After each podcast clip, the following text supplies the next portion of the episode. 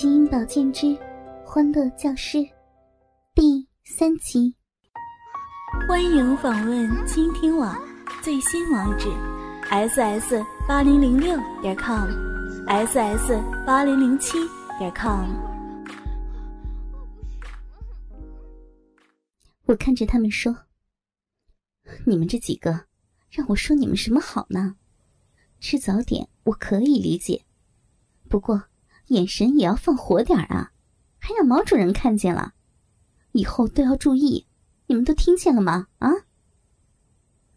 几个男生见我并不是很在意，气氛顿时缓和了下来。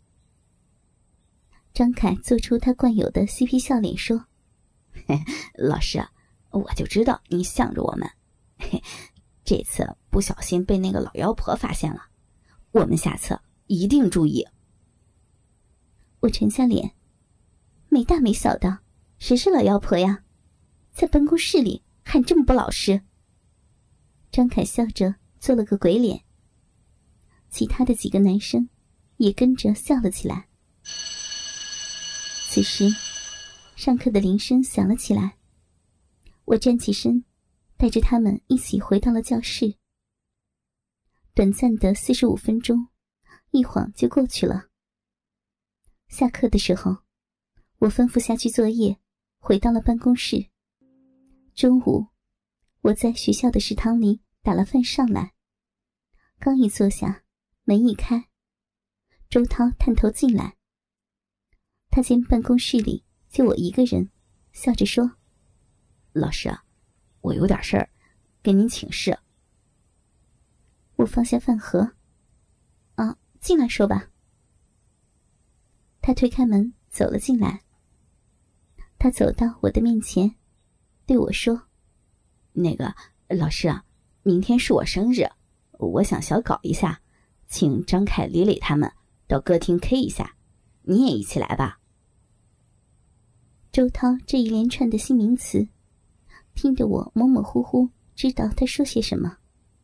我问他：“嗯，你是说明天晚上你过生日？”想请我和几个同学到歌厅唱歌。周涛点了点头。我看了他一眼。什么 K 呀搞呀的，啊，小小年纪哪这么些的新名词儿啊？以后在我面前不许你这么说话，好好说中国话。周涛笑着答应着。啊，嗯，那老师您来嘛？嗯，几点呀？晚上七点，包房我都订好了。我犹豫着说：“哎呀，你们同龄人在一起玩的多开心呐！我去了，你们不觉得约束吗？”老师啊，您不去，我们才觉得没意思呢。我一听他这么说，便说道：“那好，我去。可咱们怎么集合呀？”啊，这个您放心。到时候我们坐车去接你，呃，不过，周涛欲言又止。不过什么？你说呀，老师啊，那地方可不是咱学校，你可千万别穿的这么正规，否则可容易闹笑话呢。我被他气得噗呲一乐，去去去，小屁孩，老师我能连这个都不知道吗？快吃你的午饭去吧。周涛乐呵呵的答应一声，走了。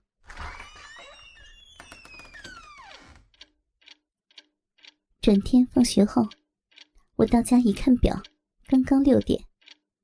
我先做了点吃的，吃过晚饭后洗个澡，然后翻出所有的衣服来。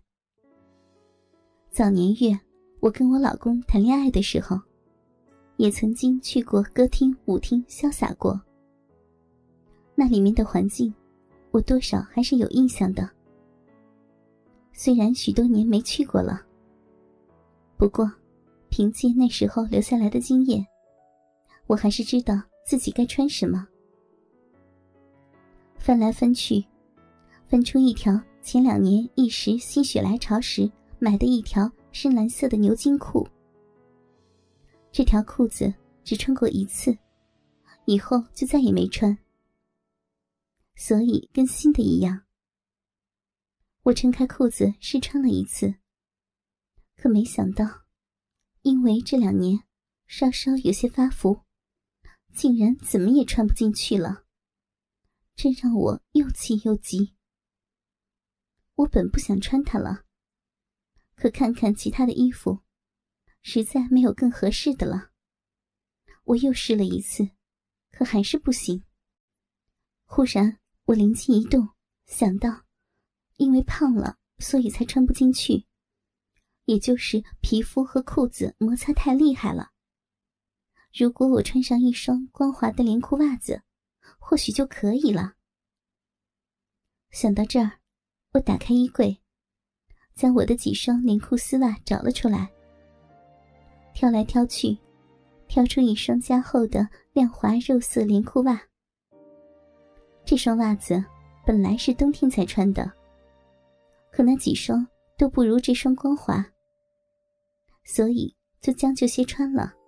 穿好了丝袜，我再次穿裤子，果然，因为摩擦力小了。一下就穿了进去，我顿时很高兴。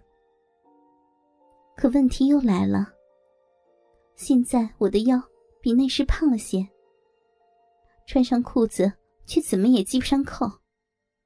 好不容易系上了，也觉得勒得紧。我解开扣子，发现除了丝袜以外，我里面还穿着一条白色的棉质三角裤衩。或许脱了三角裤衩，就能让腰瘦一点呢。想到这儿，我脱了个光溜，然后重新穿好。这次虽然也感觉紧，不过比刚才算是好多了。不过里面光着身子穿着丝袜，感觉总是怪怪的。索性是和我的学生一起出去。他们这几个小鬼，也不敢对我怎么样。我对着镜子照了照，这条牛津裤的确是很紧，就像一层皮肤紧紧包着身子一样，显得我的屁股更大了许多，而且曲线十分分明。如果稍微有经验的男人，只瞟一眼我的屁股。就可以推断出，我里面没穿裤衩。浑圆的屁股显得那么的性感和突出。选好了裤子，上衣就好办了。白色的乳罩，外面是一件亚麻的白色开领衫。整个人都显得那么的有精神。我对自己的这身打扮十分满意。最后。我又把我的鞋翻了个遍。穿牛津裤，自然不能穿高跟鞋，皮鞋也不行。还好，我还有一双没穿过几次的白色箭牌跑步鞋。穿上以后，再对着镜子一照，这一身衣服，配合着披肩的长发，我似乎一下子年轻了好几岁。我好像又回到了大学时代，那个天天做梦的年纪。我刚穿好衣服，就听见楼下有人喊：“刘老师啊，我们到了，您在吗？”我急忙走到窗口前，打开窗户向下望去，只见楼下停着三辆红白相间的出租车。只有李磊和周涛站在车外面，正向上望。我对他们喊了一声：“等一下，我这就下来啊！”关好窗户，我又整理了一下房间，然后打开门走了出去。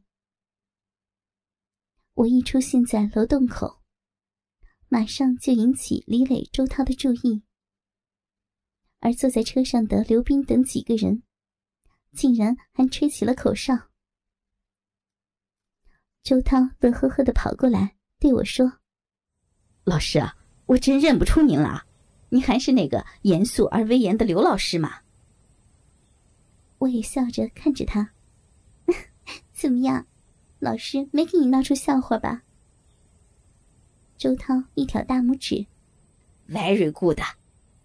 他这蹩脚的英语，顿时把大家都给逗笑了。